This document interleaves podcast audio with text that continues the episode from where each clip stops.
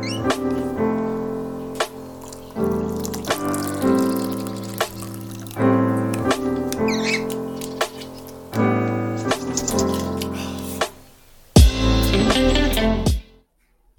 está.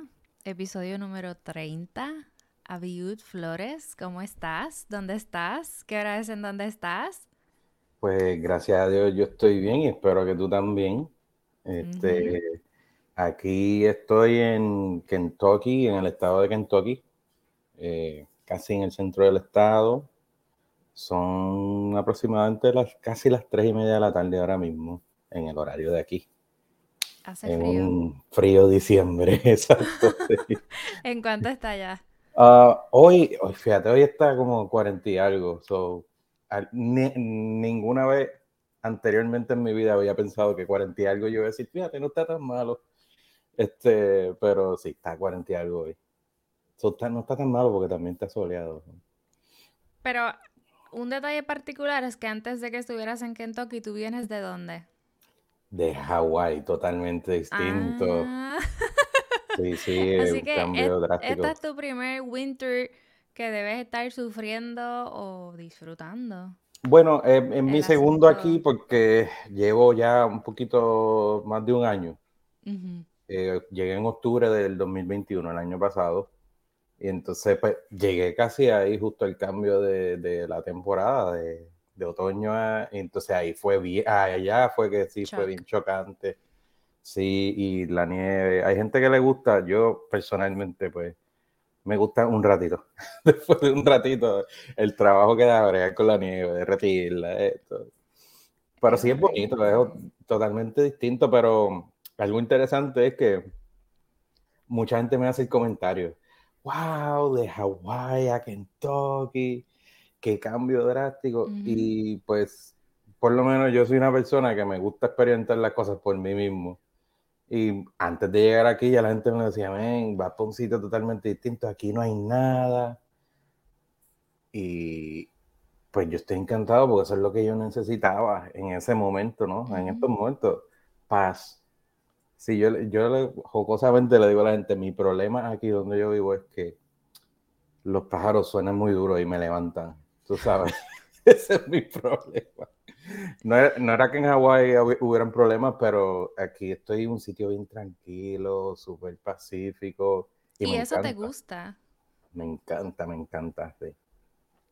La Yo, cultura americana es muy diferente, pero hay veces que yo vivo en el centro de la ciudad y el bullicio y la actividad, lo único que no me gusta es el tráfico, lo odio. pues, eso te iba a decir que a mí me gusta la ciudad y casi toda mi vida pues me crié y crecí entre la ciudad y el campo, de donde yo soy natural, soy de Trujillo Alto, específicamente de Carraízo, que es una zona bien bonita, sabes, hay un lago bien hermoso, campo, pero es como el campo de la ciudad. Entonces siempre yo iba todos los días, dormía en el campo y despertaba en el campo, pero me tenía que mover a la escuela, era en Atorrey, eh, la universidad era en Atorrey, San Juan, en la ciudad.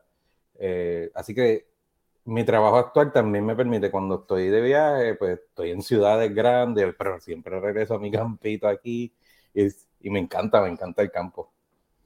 Yo, a mí me gusta el campo, pero siento que no me deprimiría Sí, el balance. ¿no? El balance entre las dos cosas, por lo menos yo eso es lo que me, me gusta.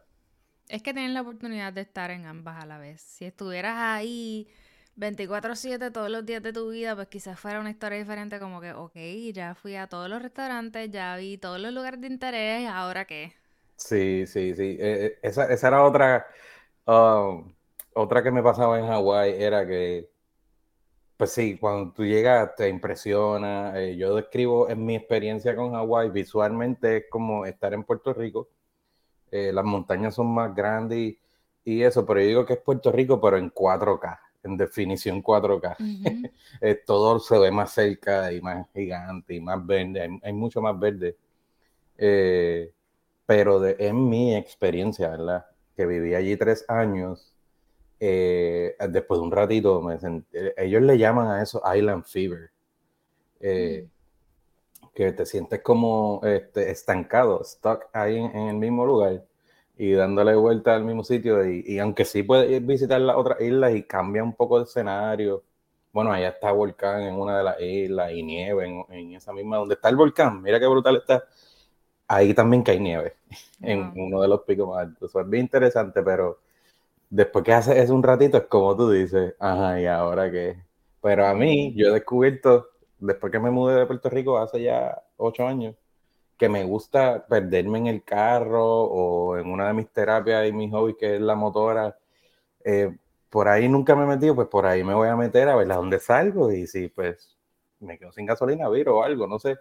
Pues me gusta eso, que ver cosas diferentes mm. y a la gente, conocer gente diferente.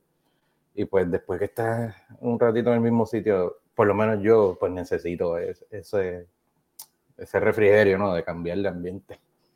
Pero tú lo tienes o, va a ser así. Ya ha sido así por los pasados ocho años y quizás por 12 años más.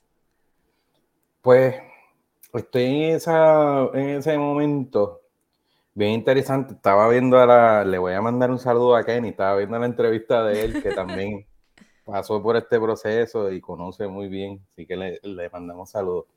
Eh, estoy en esa etapa. Eh, de si me quedo, me salgo, me voy, si sigo. Obviamente mi prioridad es mi familia, que si están viendo esto en un momento por ahí, mi esposa Michelle y mis dos hijos Daniela y Denzel, que los amo. Y ellos son mi prioridad. Eh, después que esa parte esté cubierta, ¿verdad? Pues tomaré una decisión si sigo. Si sigo, pues sí, me faltarían, como bien dijiste, 12 años. Este, y si pues la decisión es que hasta aquí llegó mi servicio. Me queda un año para decidir en el contrato actual donde estoy, con el Army específicamente. Y ahí en esas estoy. Estoy como que vamos a ver qué pasa. Eres músico militar. ¿Cuál es tu rango? ¿Por qué llegaste también tú a la milicia? Son bastantes, diría yo, músicos puertorriqueños que terminan la universidad y entran a la milicia. Pero antes de comenzar a grabar me habías comentado que tu historia es un poco distinta. Porque en tu caso, tú no fuiste a una audición como todos los demás. Y esto no era algo que necesariamente era tu meta principal, fue algo que, que te tuvo que pasar o que decidiste que pasara. Cuéntame sobre eso. Bien, bien interesante. Este, y gracias por la pregunta. Eh, sí, como bien dijiste, soy músico militar. Actual, mi rango actual es de sargento. Este, y llevo ocho años como músico en la milicia activo, eh, específicamente con la rama del Army.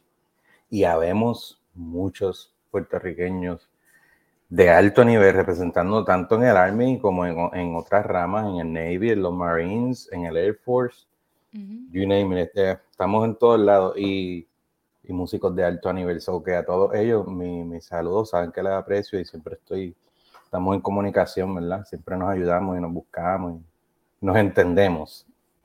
Pues mi proceso de entrar, eh, yo había hecho un intento y me habían ayudado unos compañeros eh, de casi graduándome del conservatorio, del programa de jazz, que me gradué en el 2010, al año siguiente yo empecé a hacer unos intentos de, de um, irme al, al, Air Force. Y hay un examen académico que se conoce como el ASVAB. Eso es un examen que te dan de, de inglés, matemática y otras cosas, pero específicamente inglés, matemática, es que tienes que pasar. Pues, ¿qué pasa? Eh, uno de los compañeros le había presentado unos videos míos de YouTube, precisamente de mi recital de graduación, eh, a unos comandantes allá en el y me ofrecieron el trabajo en un papel. Lo único que yo tenía que pasar era ese examen académico. Mm. Y aquí iba a parecer que yo estoy hablando de muchas cosas, pero en, un punto todas se, enlazan, ¿no? Eh, así que, keep up with me, sigan conmigo. Eh, yo ese examen lo tomé dos veces, la primera no lo pasé, la segunda no lo pasé, por el inglés y las matemáticas. Eh, no, no daba el pie con bola. nunca, no solamente para ese examen, en mi vida estudiantil en general, eso eran mis némesis, eh, mi, mi, debilidad, mi talón de Aquiles era esas dos materias, el inglés y las matemáticas. Los maestros me daban trabajo para ayudarme. Cabe señalar que nosotros en el bachillerato en el Conservatorio de Música de Puerto Rico no tomamos clases de matemáticas. Así que lo que querramos hacer luego del bachillerato que incluya eso va a tener que ser muy por nuestra cuenta. Meaning eh, tutorías o clases o lo que tengas que hacer, porque claro, cuatro, cinco años sin estar en contacto con las matemáticas y luego tener que pasar un, un examen que sí está difícil. Precisamente, eh, a menos que sea una persona que se te den los números, ¿verdad? Que hay gente que tiene ese, ese don y esa facilidad. Yo no soy uno de ellos. Así que en el 2011, para volver allá, en el 2011, ya yo estaba tratando con esta oportunidad. Lo que pasó fue que yo me gradué del 2010 en mayo eh, de ese programa en conservatorio y mi plan era pues estudiar para maestro, para pues si no aparecía nada, tener la certificación de maestro y por lo menos tener un trabajo. Y yo pienso que eso le ha pasado a, mucha gente que ha pasado por, por ese mismo proceso, ¿no? El plan. Sí, somos músicos, pero pues no todos nos vamos a dedicar a la performance. Hay gente que se va a dedicar a la educación y son gente que son necesarias. En mi caso, no era que yo quería ser un maestro devoto de carrera, pero dije, bueno, tengo esta herramienta, pues empecé a estudiar educación musical luego del bachillerato y a la vez estaba tratando esa opción del Air Force, no se dio, pues seguí con mi plan de certificarme como maestro en el Departamento de Educación y lo terminé. Lo que no pasó, que yo pensé que iba a pasar durante todo mi, bachillerato, era que a la que yo me gradúe, la gente me va a empezar a llamar. Hmm. Porque sí, hubieron oportunidades que se me presentaron durante el bachillerato para tocar con artistas, para irme en tours y yo las negué. Dije que no porque quería concentrarme en mi, bachillerato. yo pensaba que todo eso iba a estar ahí, esperando por mí, porque ahora es que yo terminé, ya estoy a ese nivel.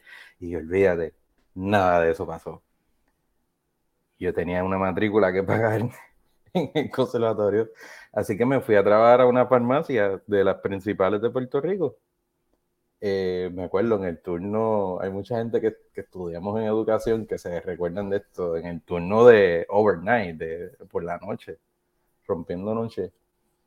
Y salía de ahí, me iba a estudiar con, con nuestros profesores, Nelly, Ariel, trasnochado. Bueno, yo me acostumbré a esa vida, pero en la música, en sí, en tocar, no pasaba nada no estaba pasando nada. No fue hasta tarde, en el 2011, ya un año y pico después de graduarme, que un amigo que en paz descanse, Arturo Bermúdez, gran maestra de, Puerto Rico, me refirió a, un trabajo, guiso como le decimos, eh, pero me refirió a un trabajo y de ahí empecé a, a conocerme como si yo no fuera nadie o no hubiera hecho nada en la música, fue empezar de cero, literalmente. Un proceso, eh, ¿verdad? De bastante aprendizaje personal, porque conocía gente que no, no necesariamente se dedicaban a la música, pero eran los dueños de los trabajos, etcétera. eso, eso de crear relaciones y todo eso, pues ahí... Eso es importante. no se aprende en un salón. Nadie nos los enseña. No hay un libro, bueno, hay libros y eso, pero pues te puedes leer los libros y no necesariamente lo vas a hacer bien o te va a funcionar, ¿verdad? Es algo que se debe dar eh, espontáneamente. Pues ahí empezó mi carrera como músico, ya eh, profesional, dígase, de artistas. Eh, anteriormente sí, había tocado pues, cosas de jazz, no quizás a ese nivel y quizás esas pagas y, esos niveles de viaje y cosas. Pero me concentré en eso, en estudiar para maestro y en, y en, viajar y en tocar y todo lo que me viniera a la mano a hacer tocando, al punto que dejé mi trabajo de la farmacia y me dediqué a tocar. ok, termino eh, la, la certificación de maestro en el año 2014. Ya había hecho mi práctica y dentro de mí yo sabía que todo este, yo lo estaba haciendo por algo que era para por si acaso. Pero a la vez, no sé si cosas de la edad que tenía en ese momento, dígase 23, 24 años, empecé a pensar, ¿y cómo va a ser el resto de mi vida? Tengo que guisar todos los weekends, trabajar lo que venga, porque si no trabajo, pues no entra nada. Entonces, hubo un momento que, que tenía que hacerme, qué sé yo, unos exámenes médicos o algo. Y me di cuenta que no tenía plan médico. mi mamá me había ayudado todo el resto de, eh, cuando era estudiante y mi papá con su plan médico. Y esa me chocó bien duro en el, en el aspecto de, de cosas de la vida, responsabilidades que tenemos, ¿verdad? Y como cosas del sistema. Y ya, yo no tengo un plan médico. ¿Y cuánto? Me empecé a hacer esas preguntas de adulto, ¿no? De, ¿y cuánto cuesta un plan médico? Y hacer este presupuesto y oye, ¿y cuánto yo tengo que ganar si es que tengo que pagar todas estas cosas? Y me enfrenté a la vida real, como todo el mundo, y me empezó a chocar y wow, pero si yo sigo así, yo tengo que ganarme tanto al mes, pero si no llaman o si no Llegué al punto que sí, formé mi grupo, hicimos dos o tres cositas, pero seguía con esa intriga, ¿no? Y ahí conozco a quien es mi esposa hoy en día. Y estábamos hablando así de cosas de la vida y en, un momento dado, pues me puso el tema de, ajá, ¿y qué vamos a hacer? Eh, con nuestro futuro, ¿no? Al próximo nivel, a casarnos, qué, era lo que yo quería hacer. Y yo, wow, pues sí, de verdad, yo quiero tener una familia.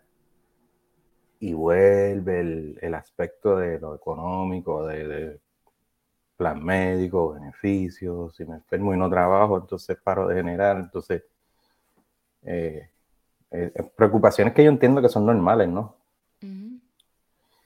Y abro la gaveta de mis opciones, eh, lo de maestro ya yo lo estaba haciendo, pero no era suficiente, incluyendo con, con los trabajos que gracias a Dios trabajé mucho en Puerto Rico con mucha gente buena y linda. Y, le mando mi abrazo y a todos, porque si empiezo a decir nombres aquí, voy a fallar. Y eso, y hay que hacer otro podcast para eso. No, gracias a Dios, gracias a Dios, haciendo un paréntesis fueron mucha gente con la que trabajé, que de esa gente que tú sabes, uno va creciendo y muchos músicos que tú sueñas, quizás conocerlos, pero después que los conoces tienes la oportunidad de trabajar con ellos. Fue un momento, como yo te diría, como dos, tres años que mi vida iba a 200 millas por hora, viajes, aviones, estudios, y me encantó, me encantó. Sigo teniendo frutos de ese tiempo Así que siempre vivo agradecido, ¿verdad? De, de esas oportunidades. Y con todo y eso, trabajando de maestro, tocando, eh, casi siete días a la semana. Sí, pues me hice la pregunta, bueno, yo quisiera tener un día libre, como tienen la gente de los trabajos normales, decía yo. Eh, quisiera poder ir a un cumpleaños de, que, de, de alguien en mi familia o casi siempre estaba tocando, pues tenía que generar, ¿no? Y decía, wow, así va a ser el resto de mi vida. La decisión que yo tomé, he dado este consejo, lo he dado antes, fue hablar con un músico que me llevara años. En ese momento estaba leyendo un libro de negocios y no sé qué. Y eso era uno de los consejos que daba. Eh, agarrar a alguien en tu profesión que lleve 10 años o más y así tú puedes ver, proyectarte tú en esa, en esa profesión. Esa persona se llama Junior Irizarry, quien es uno de mis mentores y es una leyenda de los músicos de Puerto Rico, viva y, y alguien que yo pues siempre trato de emular, no solamente en la música, sino en, él como persona también. Y tuve la, confianza y, la bendición de poder llamarlo y preguntarle, mira, Junior, esto es lo que me está pasando a mí, como que en mi carrera me siento así, está chévere y está buenísimo y todo, pero me dio un consejo que me ayudó a tomar la decisión de, de irme al Army o de intentar irme al Army o la milicia en general.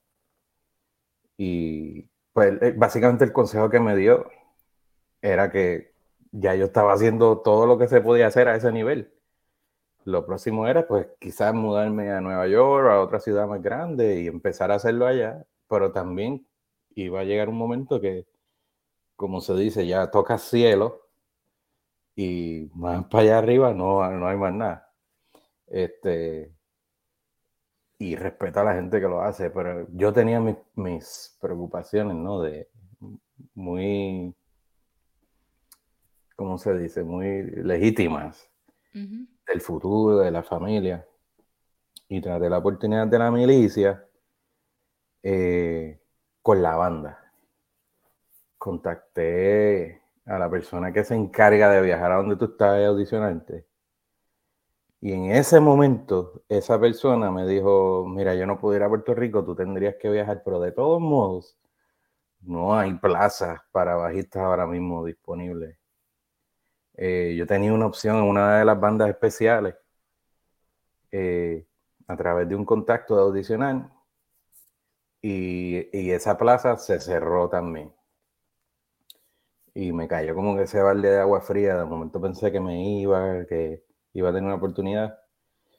Y finalmente pasé el examen ASVAB porque me metí a un repaso y puse de mi parte. Se me hizo bien difícil, como bien dijiste, después de tantos años sin estudiar matemáticas, empezar de cero prácticamente. Eh, pero lo logré, lo pasé. Y como si hoy te ponen a hacer una ecuación, ¿la vas a poder contestar? Depende. yo no creo. Depende de... Me he mantenido estudiando eh, después que, que entré al Army porque eso te ayuda a mejorar esa puntuación de ese examen. Te ayuda a promover. Y me he mantenido, pero no, no te voy a mentir, te voy a decir, sí, depende de cuán compleja sea. Si me pones algo este de... Caso, ¿Tú agarrarías el mismo ASVAB para subir esa puntuación o es otro tipo de exámenes que miden las mismas materias. No se llama ASVAB, tiene otro nombre, pero es, básicamente es un ASVAB, es lo mismo, el mismo tipo de examen. Ya yo lo cogí y salí mucho mejor para mi sorpresa, porque seguí cogiendo otros repasos y, y, de verdad que, como decimos por ahí, jalándome los pelos y estudiando, porque hay cosas que tenías que sentarte y, esforzarte mucho. Yo no veo matemáticas desde grado 12 y yo me gradué ya hacen 10 años, ya mismo hacen 10 de la maestría, así que interesante. No, el proceso, pues, que te digo, uno, uno aprende mucho de uno también. Mira, en ese proceso yo decía, pero sí, yo quiero atender. Otro paréntesis, yo quiero atender. En el proceso de uno de los repasos, por ejemplo, en unas clases que cogía diarias, y la maestra estaba ahí explicando, y estoy yo de adulto ya con mi uniforme, tú sabes. Yo quiero atender porque necesito mejorar. Cero distracciones, estoy ensayando. Porque yo estoy pensando en lo que voy a hacer mañana. Pues en el proceso yo, ¿será que yo tendré un problema de concentración? Descubrí ya de adulto a los 33, 32 años que toda mi vida he tenido ADD que me hizo mucho sentido cuando voy atrás, porque era que cuando enseñaba matemática, que lo que típicamente yo con alguien con ADD hacía era desconectarme. Cuando algo no lo entendía, el inglés o lo que sea, ok, en el salón que va a ser un niño que no tiene la madurez, pues ponerse a hablar, este, o qué sé yo, dibujar en la libreta, toda mi vida y, fue, un proceso de descubrir que tenía IDD, ¿verdad? Después que hicieron los exámenes y el diagnóstico oficial. Fue un proceso como de, de sentimiento encontrado, porque sí sentía alivio. De, yo sabía que tenía. Yo no soy.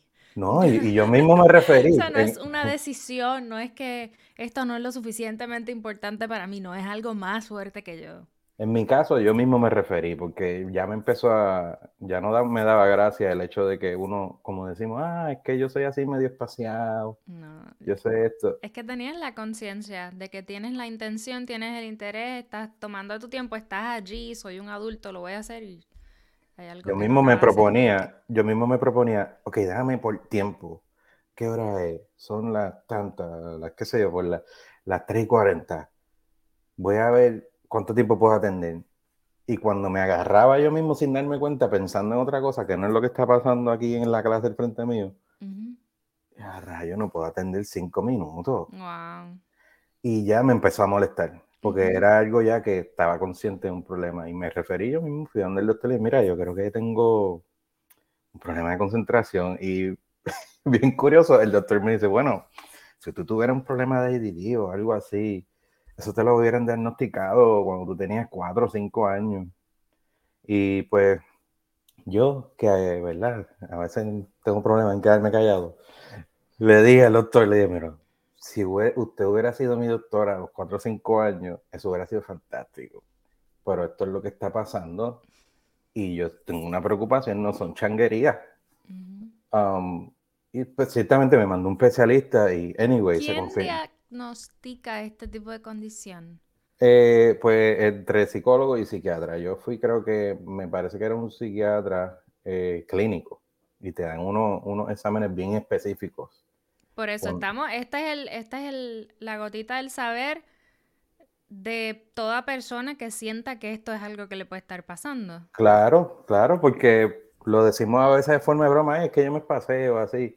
Y a veces que era lo que me pasaba a mí, cuando era algo que me iba a dar dificultad, mi, cerebro estaba ya tan acostumbrado a tantos años de desconectarse que ni siquiera sabía que lo estaba haciendo. Hasta que llegó el momento en mi vida que no, tienes que concentrarte porque de esto depende lo próximo.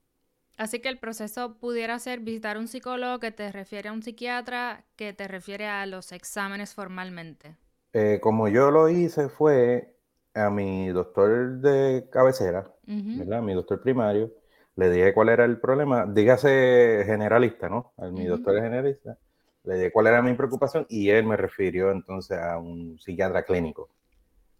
Para y, los exámenes. Sí, de ahí creo que lo primero que hicieron fue ponerme en contacto con un psicólogo para ver que no fuera algo que no fuera quizás clínico, que fuera, no sé, de algún momento, algún trauma en el momento, algo así.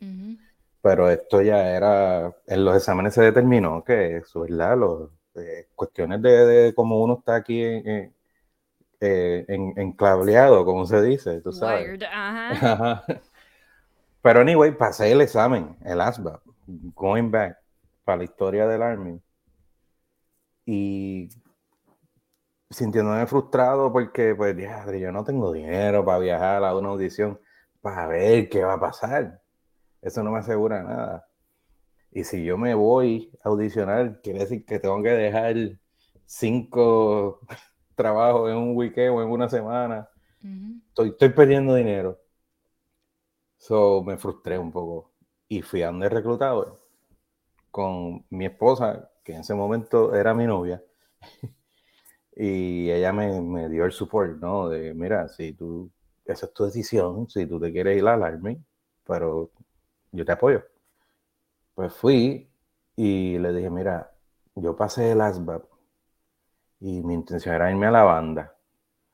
Eh, mi récord está igualado. Si yo me quiero ir el mes que viene, ¿qué trabajo yo me puedo ir? Y entre una cosa y la otra, eh, cogí un trabajo, firmé por un trabajo de los que él me ofreció, que estaban disponibles, que era como de reparador de, de aires acondicionados y utilidades. Y tenía algo que ver con electrónica porque salí bien alto en electrónica. No me pregunté. Hoy en día.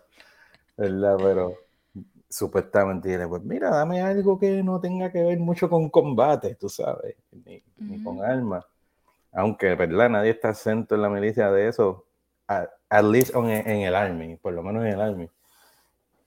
Este, y me dijo, pero mira, sí, está chévere, te vas a ese trabajo, pero tú tienes que ir a una escuela de inglés antes de irte al basic training, porque tú no pasaste el examen de inglés. En esto solamente pasa en Puerto Rico. Si alguien que está viendo esto está interesado en entrar a la milicia, cuando coges el ASVAB, ¿verdad? El examen académico, también te dan un examen aparte que no tiene que ver con el ASVAB de inglés. Y en ese examen de inglés, no me acuerdo cuál es el nombre del examen, pero es algo como ESL, English as a Second Language. Eh, y yo sé que tú estás familiarizada con este tipo de exámenes que estábamos hablando. En ese examen, pues miden tu comprensión del inglés en tanto auditiva y de leer, ¿no? Yo no pasé ese examen por un punto. Para pasarlo son 75. Y yo saqué 74. ¿Qué pasa? Que si amo, yo amo, amo esta historia. Amo la parte vi tu cara. punto. Vi tu cara. Porque yo tengo mi propia historia de un examen que he tomado cuatro veces y por un punto en una de las cuatro partes no apruebo, según el requerimiento del estado de Texas, donde yo vivo. Pero eh, esta historia nos va a llevar al punto de que, ¿verdad? Que todo pasa por una razón que quizás al momento no entendamos, ¿no? Y, aunque uno se frustra como humano que somos y nos dan 20, es bien difícil, ¿verdad? Es bien fácil decirlo, ¿no? Todo va a estar bien cuando uno está en un momento como ese, ¿no? Eh, pues al momento eh, me dicen, mira, tienes que ir a esa escuela de inglés porque no pasaste el examen de inglés. y yo le digo, pero eso fue un punto como si me lo fueran a regalar o algo, tú sabes. Sí, pero es que es lo que es, el sistema es lo que es, uno no puede aquí ponerse a inventar y hacer truco. Y yo, bueno, está bien, ok, estoy de acuerdo con eso. Eh, porque si no, era irme directo al basic training y después a mi entrenamiento del trabajo que ese que firmé. Y yo lo que estaba pensando el tiempo era, mientras más rápido puedo estar con mi familia para atrás, mejor. Exacto. Pero esta escuela de inglés creo que eran lo máximo seis meses. Lo menos dos semanas, creo. No me recuerdo. ¿Cuántos hiciste tú? Te cuento que hice dos meses por una razón bien, bien, bien buena.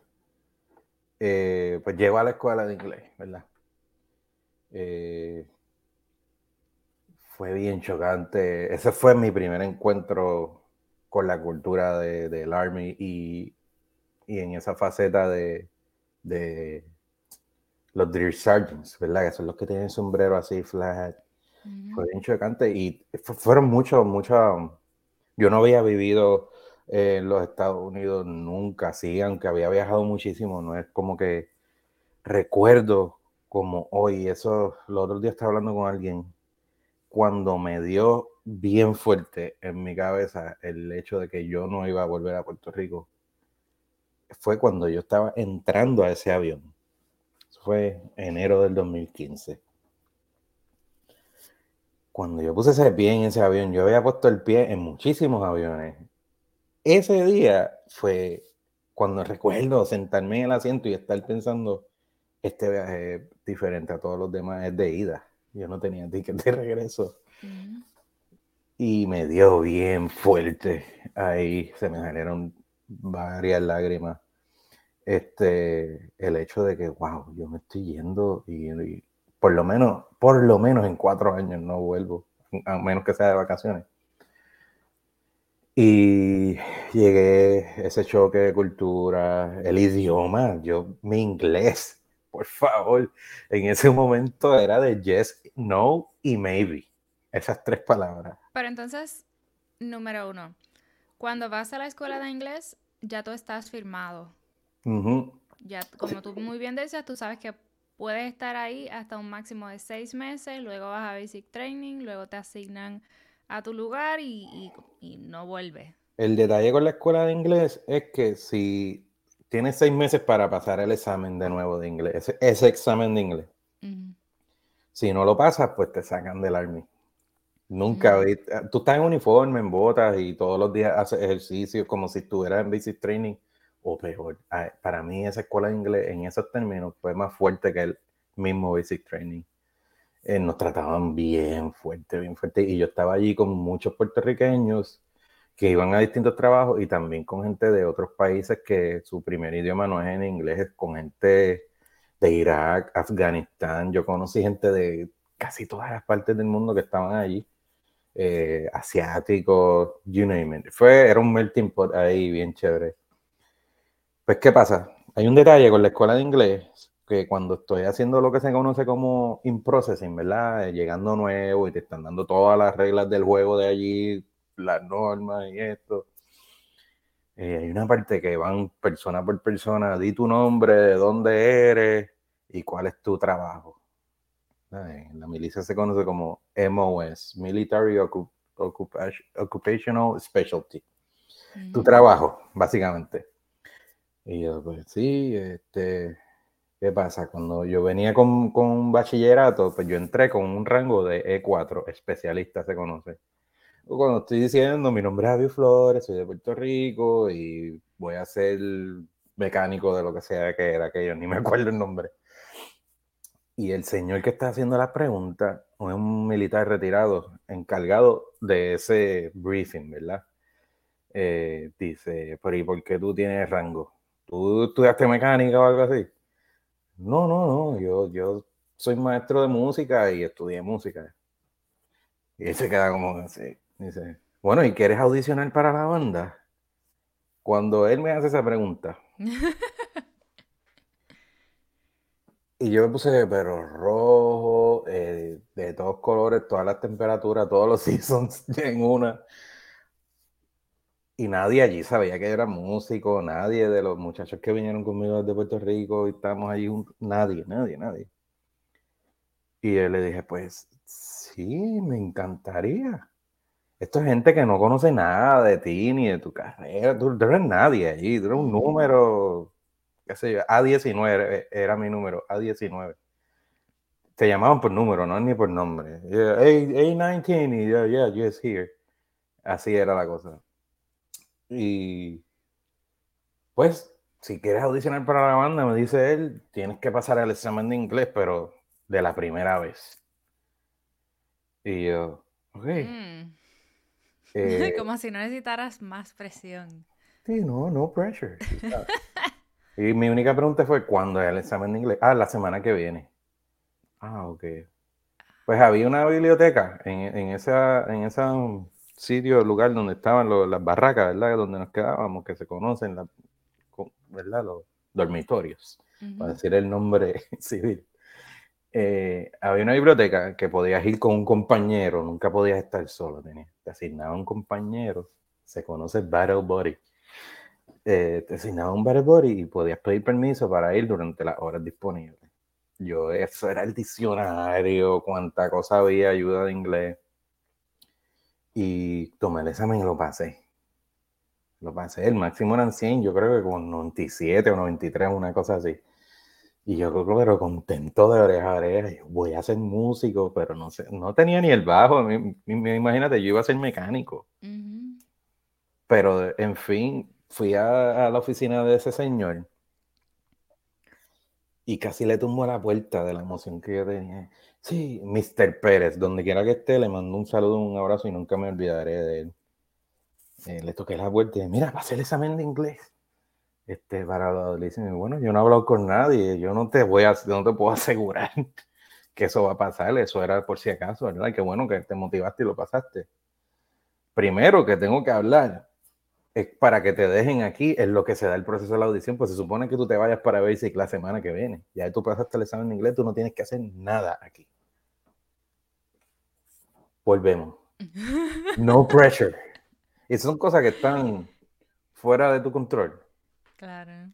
Y me empezaba a preguntar, pero Dios mío, tú sabes que yo me metí en esto para la familia y qué sé yo, y wow, y el riesgo que yo me tomé, dejé mi carrera de, de mucho sacrificio y muchos años estudiando, y tengo esta oportunidad aquí. Yo, ¿verdad? Orando, yo, he, sido creyente a mi forma toda mi vida. Y yo, Señor, pero ¿qué está pasando? Tú sabes, ayúdame aquí. No entendía, no entendía lo que estaba pasando. Y mucho menos que todo lo que me lo hablaban era en inglés. Yo, yo creo que entendí esto, pensaba yo, le, le preguntaba al compañero, eso fue lo que dijeron, ¿verdad? Ok. Y así uno va aprendiendo. Ese señor logró que yo me quedara allí un mes. Pero un mes sin bajo. Al, a las par de semanas consiguió la audición y, y él me consiguió un bajo y un amplificador y tenía yo una hora al día para practicar de lunes a viernes. Y también pidió permiso, que se supone yo no tuviera acceso a mi teléfono. Yo no, eso era peor que Basic, allí ahí no había nada. Y consiguió un iPad para que yo consiguiera el material de la audición y los requisitos que, ¿verdad? que tenía que poner para el paquete de la audición. Me consiguió un bajo, una bocina, tiempo de práctica, que tenía que practicar con esta persona que no era músico. Él sí, el otro compañero, el Butterbody, iba a ser mecánico también. Bueno, es mecánico. Este, y siempre, ¿verdad? Como toda persona curiosa me preguntan, ah, pero tú, eso suena bien, esto tú todo. Pero con quién tú tocas. Entonces yo, mira, mano, que me tengo que concentrar, I'm sorry, te cuento ahorita. Este, en esa, en esa escuela también tú tenías que hablar inglés todo el tiempo, te, te, obligaban, nada más que tenías una hora al día para hablar en tu idioma. Y si te escogían hablando español fuera de esa hora al día, que se llamaba el personal time, tu tiempo personal, te metías en un lío de papeleo y cosas, te lo hacían, te lo hacían creer como que era un crimen bien fuerte. Y bajo ese ambiente, pues tuve que preparar mi audición. La cosa es que yo le pregunto a este señor, mira, ¿y este bajo? ¿Y de dónde tú sacaste esto? ¿Sabes? obviamente era un bajo usado. mira, mira, es que yo me retiré del Army y, y yo soy pastor y este es mi trabajo por el día y por la tarde pues yo soy pastor y traje el bajo de mi iglesia. Oh, wow. Y yo, wow, Dios, yo que estaba peleando contigo los otros días. I'm sorry. sí, sí, era un... Eh, wow, esos días fueron intensos de no saber qué va a pasar eh, pero pues también de dejarse llevar, ¿verdad? Y uno que tiene el control de muchas cosas, de momento no tiene el control de nada. El único control que tiene es el de leer lo que va a pasar con tu vida. Y así fue. Pasé la audición. Eh, después de esa audición tiene que ir a un board. Eh, y de ese board escogen los mejores resultados y pasamos dos puertorriqueños ese mes para las plazas que habían de debajo, que el otro puertorriqueño es Matos, Arcadio Matos, eh, creo que él está en Georgia, si no me equivoco, estacionado. Él venía de la Guardia Nacional, él no estaba allí conmigo exactamente, pero él audicionó, no sé si fue en Puerto Rico o en dónde, pero él audicionó en ese mismo tiempo y dos puertorriqueños se llevaron las plazas de bajo activo para, para ese mes. Y de luego, pues me fui a Basic Training, 10 semanas de estar dos meses en la escuela de inglés, 10 semanas en la escuela, en la Basic Training, luego de Basic Training, 10 semanas en la escuela de música. Yo te voy a decir algo. Pensaba que yo era una persona con paciencia, pero no. Ya casi a lo último, ya yo estaba tan cansado de, de del ambiente, ¿no? Y ah, necesito respirar, necesito, qué sé yo, vestirme diferente un día. Y fue un proceso de, de muchos tipos de aprendizaje, como, como persona, como, como yo realmente era fuera de la música. Eh, porque todo lo que había hecho en mi vida era música. De momento estoy aquí haciendo estas otras cosas que no tienen que ver con música, que son eh, una obligación. ¿Qué fue lo más difícil? La cosa más difícil de todas las escuelas que hiciste o de esos seis meses que estuviste entre escuela de inglés, eh, basic training, escuela de música. Algo que se me hizo difícil en todas ellas, que era requerimiento, ¿no? Era el aspecto físico, eh, el PT test, que le dicen, ¿verdad? El physical test. Eh, dígase hacer los sit-ups, push-ups, correr. Yo nunca en mi vida fui atlético. Eh, bueno, ya desde muchachito, antes de entrar a la libre de música, yo estaba en un equipo de atletismo. A la que entré a la, libre música, no tenía tiempo para nada y me dediqué a la música. Ya los deportes los dejé allá a los 13 años, creo que fue eso. A partir de ahí, te estoy hablando que estos fueron a los 27 cuando me metí al Army. En la vida había yo pensado correr una milla tan siquiera. Y eso se me hizo bien difícil. Eh, tener que incorporar eso a mi estilo de vida ahora. Y en el proceso logré una condición física, pero también me costó eh, una, una, ¿cómo se dice? Un injury, una lesión, ¿verdad? En mi espalda. Y estaba haciendo unos ejercicios mal, hice unos movimientos y cargando cosas para aquí y allá.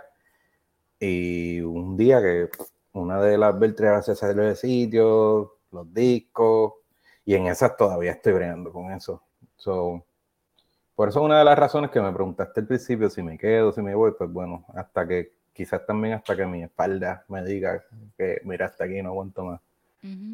Pero gracias a Dios, vuelvo y repito, siempre también me preguntaba, bueno, y si yo estoy aquí tocando con todo el mundo, that's nice, pero y si mañana tengo un accidente y me pican los dedos, una mano, ¿qué voy a hacer? O sea, yo me ponía, no era que estaba catastrófico, pero me ponía a pensar, yo, ¿cómo yo voy a, a seguir viviendo? Bueno, sí, puedo dar clase, pero ¿cómo yo voy a darle support a mi familia? y esa pregunta es importante en la vida de todos nosotros y no es algo en lo que reflexionamos frecuentemente. Porque no es, en este caso, eh, Ah, tú tuviste ese encuentro con la realidad en algún punto en que tuviste una pareja y comenzaron a pensar en el futuro. Somos jóvenes, estamos juntos, chévere. Pero, ajá, en algún momento algo tiene que pasar. ¿De qué vamos a vivir? ¿Nos vamos a juntar? ¿Nos vamos a casar? ¿Vamos a tener hijos? ¿Qué va a pasar? Y llegaste hasta ese punto, pero también es algo que, yo siento que, pudiéramos comunicar o pudiéramos compartir con todos los que vienen subiendo. Y no necesariamente pensando en matrimonio o en hijos, simplemente para que cada quien pueda reflexionar en quién eres, además de ser músico, porque quién es Abiud cuando no tiene el bajo en la mano. No, o sea, no necesariamente el instrumento que tocas o tu profesión es lo que te define. Y sí puedes tener muchas profesiones y sí puedes tener conocimiento o expertise en muchas otras tantas cosas. Nosotros nos enfocamos única y exclusivamente en hacer una sola cosa porque queremos hacerlo y porque nos educan de esa manera, en que tenemos que solamente tocar, en que solamente tenemos que practicar cuatro horas al día y en que esa, eso es lo que somos cuando no necesariamente es así. ¿Y qué pasa el día que no lo tienes? Algo que yo quería preguntarte, eh, mientras estabas contando cómo fue el asunto de tu bachillerato y cuando empezaste a hacer la certificación de maestro, dijiste algo muy importante eh, que resonó conmigo y es ese asunto de que tú estabas 100% enfocado en terminar tus clases, en ir a agarrar tus clases, tener eh, buenas calificaciones y completar el PAP las clases para tener tu papel, para tener, para tener tu diploma. Pero dijiste muchas veces que no. Y en cualquier profesión y en cualquier momento, si a ti sí es importante saber discernir y saber tener eh, la capacidad para decir que no. Pero hay que saber cuándo, cómo y por qué. Entonces, tú estabas 100% enfocado en tus estudios, dijiste muchas veces que no, jurando en tu mente que cuando terminaras todo iba a estar a tus pies, porque entonces ahora es que ya terminé, ahora es que tengo el nivel, ahora es que yo puedo. Y no fue así. Entonces también es importante crear conciencia de que hay que buscar el balance, que es algo de lo que tanto hablaba. Eh, de saber cuándo vas a decir que no y qué consecuencias puede tener en tu futuro decir que no. Yo, cuando estaba en la universidad, hice muchas sustituciones en distintas agrupaciones en el país y como era una persona responsable y si decía y decía que sí, pues sí me continuaban llamando. A mí me pasó lo contrario, a mí me pasó que yo terminé la, el bachillerato, comencé en un trabajo administrativo, comencé a hacer una maestría, entonces me fui desconectando de lo que era ejecutar y llegó un punto en que ya mi nombre no estaba en la lista, estaba el nombre de alguien más. Yo te recuerdo en, en esa etapa. Cuando yo estaba haciendo la certificación, tú estabas ya, creo que en ese trabajo administrativo que estás mencionando. Entonces es, es poder hacerlo mientras estás estudiando y, tener todos los elementos y cuidar todos los elementos para quedarte en esa lista del sustituto o del músico que van a llamar es intenso y, requiere mucha madurez y está bien hacer lo que tú hiciste. Como que, ok, no me puedo mantener con la música, pues voy a tener otro, otro trabajo. Hay gente que se muere de hambre. Hay gente que ponen anuncios de GoFundMe porque es que como no puedo tocar y no estoy generando nada al tocar, pues déjame pedir ayuda. Nosotros somos humanos y podemos hacer cualquier otra cosa. Pienso que tiene, en, mi opinión, ¿verdad? No tiene que ser así. Eh, y, no, y tampoco, ¿verdad? Haciendo big parenthesis, no le recomiendo a todo el mundo que tome las mismas decisiones que yo tomé así de radical tampoco. Eh, es, mi caso. Exacto, este es tu caso y no todo el mundo tiene las mismas circunstancias. Eh, exacto, ni las mismas necesidades que puede, hay gente que está con su familia y no tienen la urgencia de salir corriendo o no tienen pareja en el momento que tú la tuviste y, en, y que entendiste como que, ok, mi vida va para adelante, tengo que seguir creciendo, tengo que tener eh, una estabilidad para mí y para con quien yo quiera compartirla. Pero simplemente es todo el tiempo empujando a la gente a que entienda que el instrumento no lo es todo, que está bien si quieres cambiar de carrera, eh, y que eres capaz de hacer lo que sea que quieras hacer, porque en tu caso, no sé inglés, no pasa el examen, ay, tengo que ir a la, a la escuela de inglés, y hubo una mini cosa que fue tan grande como para que pudieras pasar ese examen en una semana.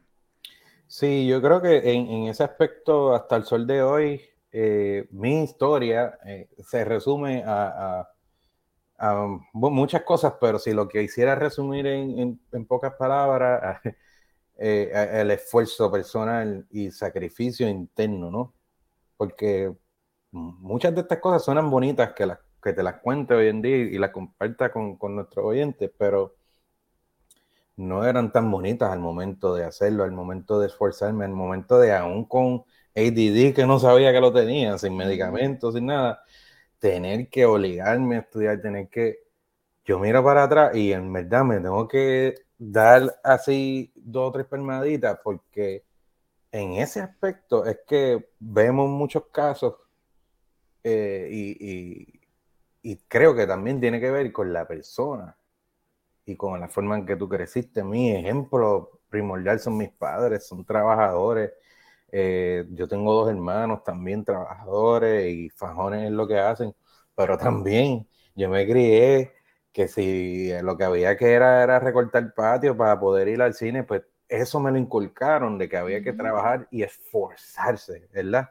Ese esfuerzo constante para mí ha sido clave en todo. Y si lo traducimos a mi presente hoy en día, ya me he mudado de, en tres estados distintos. De Puerto Rico me mudé a South Carolina, de South Carolina, Carolina del Sur, me mudé a Hawái, de Hawái a Kentucky. En los dos estados anteriores, con la excepción de Kentucky, he tenido que hacer ese esfuerzo de si quiero tocar fuera de mi trabajo, para tener satisfacción como músico y trabajar, tengo que conocer gente. Yo soy una persona bien introvertida y no necesariamente soy muy um, eh, approachable para conocer gente, y no, no, no por distintas razones, que es mi forma de ser, pero he tenido que aprender el valor del networking, de las relaciones. Y es algo que quizás no necesariamente a, a, propósito lo hice o no durante mis años en el conservatorio, porque nosotros estudiábamos en el mismo sitio, pero no era que tampoco hablábamos todos los días. Me, me como, hey, hola, bye. O sea, ¿cómo estás? Bye. Pero de yo, de salir de mí de más allá, tú sabes, montar una conversación con el propósito de conocer a una persona, no es mi naturaleza. Lo tuve que aprender y hacer el esfuerzo, de nuevo la palabra clave ahí, de cambiar cosas mías. Y es algo que entiendo yo que quizás hubiera tenido más oportunidades no necesariamente por decir que sí a aquellos trabajos o decir que no, pero quizás sí ya, cuando me graduara, yo tenía este banco de personas que me conocían porque hablamos, porque saben quién yo soy. Y algo bien eh, distintivo en ese momento en mi vida es que las redes sociales, que es una ventaja que ah, hoy en día tenemos, quizás yo tenía dos o tres videos, ¿no? que puse en YouTube, pero tampoco era que se utilizaba como hoy en día como referencia profesional o para uno darse a conocer el, talento de uno. E, eso era una, lo que es una diferencia que añade más valor aún a lo que estoy trayendo de eh, las relaciones, el networking. Esa, quizás esos compañeros con los que yo estudiaba eran, eran mi networking años después que fue el caso, ¿no? Eh, íbamos, a, íbamos a ser compañeros, quizás ellos iban a ser los jefes, o quizás yo iba a ser el, jefe o el dueño del trabajo, que me tocaba a mí llamar a las personas y dar trabajo. ¿A quién yo iba a llamar? A los que yo conocía. Y yo, luego de muchos años, identifiqué que eso era algo que a mí me, me, me faltaba. Quizás en tenerlo sólido. No era que no conociera a nadie, pero yo no era una persona de salirme de mi zona de confort y déjame conocer a esta persona. Quizás yo tenía una opinión de esa persona que no era la que era hasta que hablábamos o trabajábamos. Ah, fíjate, es chévere. Y después te llamaban por trabajo. Tú sabes, esa, esa dinámica que se da, natural. Pues yo no era muy de hacerlo. Sí, lo he tenido que aprender pues por necesidad y, y por esfuerzo personal, ya con el tiempo y ya lo reconozco. Hoy en día te puedo decir si vuelvo a Carolina del Sur, mañana tengo un trabajo igual en Hawái y, lo he podido pues identificar. ¿Y si mañana tuvieras un trabajo, sería como músico también? Pues... Regresando a, con este ejemplo que tú mismo estás dando. Es una pregunta bien interesante porque en este momento que me encuentro en mi vida estoy dispuesto a, que si es música, pues tiene que ser quizás a mis condiciones. Yo odio, odio decirlo así, ¿verdad? Pero si es otra cosa, otro trabajo, pues también lo haría, pero en mis condiciones. Eh, pues ya creo, ¿verdad? Después que uno ha pasado por tantas cosas y las que faltan, ¿no? Eh, pero que, pues, ya uno puede estar, o por lo menos yo puedo estar en la posición de, bueno, yo haría esto con estas condiciones. Por eso es que me encuentro en ese momento de mi vida, me quedo en la milicia con estas condiciones, me salgo de la milicia con estas condiciones. Si no, pues me quedo acá o me quedo acá. Gracias a Dios estoy en esa posición que puedo eh, escoger, ¿no? Eh, si es música, que venga. Después que cumpla con esos checkmarks míos, venga, vamos allá. Pero sí, ¿no? y muchos de esos checkmarks en mi familia, ¿saben? Yo tengo mis prioridades que no tienen que ver con música necesariamente. Gracias a Dios, y con mucha humildad lo digo, eh, he tenido la bendición de que aún no estando en Puerto Rico, es como si estuviera allá, sigo grabando desde mi casa, en mi estudio o en del hotel donde sea que esté o el país que esté y me mantengo activo y por ese lado pues tengo esa satisfacción y esa motivación de seguir este, pues, tocando mi instrumento, ya sea arreglando también o produciendo. Lo puedo hacer de donde sea que esté, escribiendo canciones, que es algo como lo que me ha dado de, de hacer. He encontrado mucha satisfacción también en la versatilidad, que es algo que también es mandatorio eh, hoy en día, que quizás también, back then, 2010, cuando me gradué, no pensaba. Ajá uno piensa que yo soy un bajo con piernas y esa va a ser mi vida. No, eh, hoy en día es vital ser versátil pero ser versátil y hacerlo, si vas a hacerlo todo o si vas a hacer una cosa o si vas a hacer dos o tres, lo que sea, hacerlo bien. Y de todos modos, tienes que ser versátil porque no tocar nada más, eso no, eso no es, no es lo que es. Hay una persona detrás, la gente quiere saber cuán chévere o no tú eres, cuán nice o no tú eres. De, y de eso va a depender que te llamen de nuevo, ¿no? No es que estoy diciendo que uno tenga que fingir, pero eh, la gente quiere ver al ser humano, que, que ahí con sus virtudes y sus defectos, ¿no? Que todos tenemos.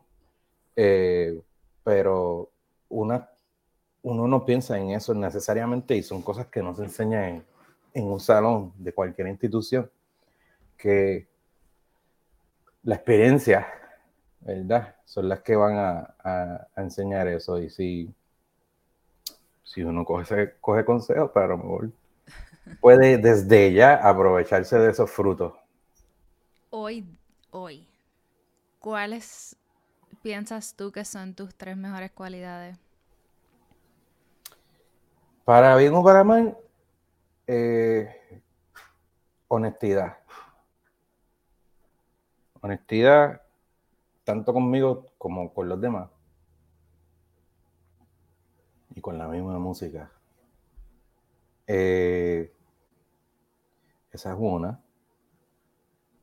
La otra, no sé ni qué nombre ponerle, pero esto de, ser alguien de familia, eh, ¿cómo tú le llamarías eso? Ser el padre, ser el esposo, no sé qué cualidad es esa, pero alguien de familia, eso a mí me encanta. Eh, no sé si eso es una cualidad, pero no sé, me estoy enfiebrado con mi familia. Ellos son tu prioridad y eso está, eso está genial. Sí, pero, pero es algo que tampoco como que sí, yo me casé y ya, y soy esto, es algo que con el tiempo lo he ido desarrollando y, creciendo, ¿no? Y está bien cool, está bien cool. Me, me gusta esa cualidad, o como se llame. Este, otra, te dije honestidad, la cuestión de la familia y alguien que siempre está dispuesto a aprender. Open mind, no sé si, si sería el término, ¿verdad? De mente abierta, pero yo defino el aprendizaje simple, como un switch, como el de la luz, ¿verdad? El interruptor de la luz. Eh, lo tienes aprendido o lo tienes apagado. No hay término medio con el aprendizaje. Y esa analogía, pues, muy temprano siempre me, he procurado de tener ese interruptor en, en on, ¿verdad? Encendido y tratar de aprender de todo de mis errores, de los errores de los demás, de, las cosas buenas, las cosas malas, y, aquí estamos, seguimos aprendiendo. Eh, no, es, de nuevo, no es decirlo, es hacerlo. Y, yo creo que pues, dándote tres, ahí serían honestidad, mi familia, hombre de familia o como se llame eso, y verdad, alguien de mente abierta dispuesto a aprender de, de todo y de aprender y de desaprender.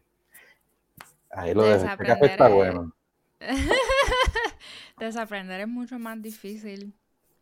Requiere mucha, mucha más paciencia, digo yo, y, entendimiento con, con lo que nos rodea y con nosotros mismos.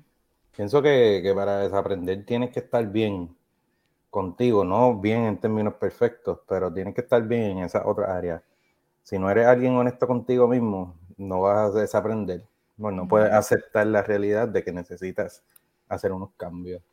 Y, esta semana yo he dicho esa palabra ya tantas veces por distintas conversaciones que he tenido, es como desaprender. Yo estoy en esta temporada desaprendiendo y aprendiendo a la vez.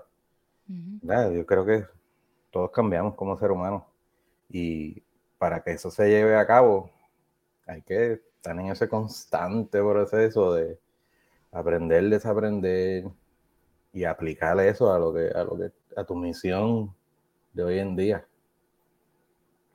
Este, es más que Yo digo que es más que todo estar en sintonía. En muchas ocasiones nosotros mismos nos, desconectamos de quiénes somos, qué queremos, qué nos gusta, qué no nos gusta, qué queremos aprender, dónde queremos estar.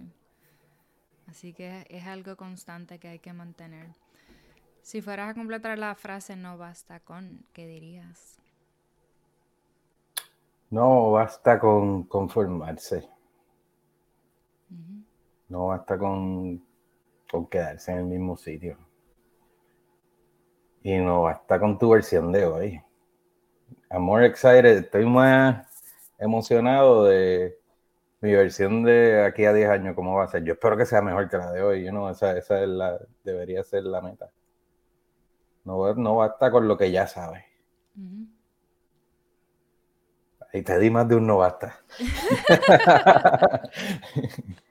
Me encanta. Bueno, gracias por tu tiempo, gracias por decir que sí a esta invitación. A ti por la invitación y soy fan del podcast y te deseo el éxito del mundo, que sigas creciendo en esto y está bien interesante la dinámica que estás trayendo. Claro que sí, gracias por compartir más que nada tu historia porque algo que, que sí me gusta enfatizar es que cuando yo estaba en el bachillerato me pasaba diciéndole a, mi profesor, yo no sé si es una cuestión eh, de los puertorriqueños, del conservatorio, o es una cosa de la música, o es algo general, de llamarle virtuosos a los que mejor están, o más tocan, o están más adelante que, que, el resto.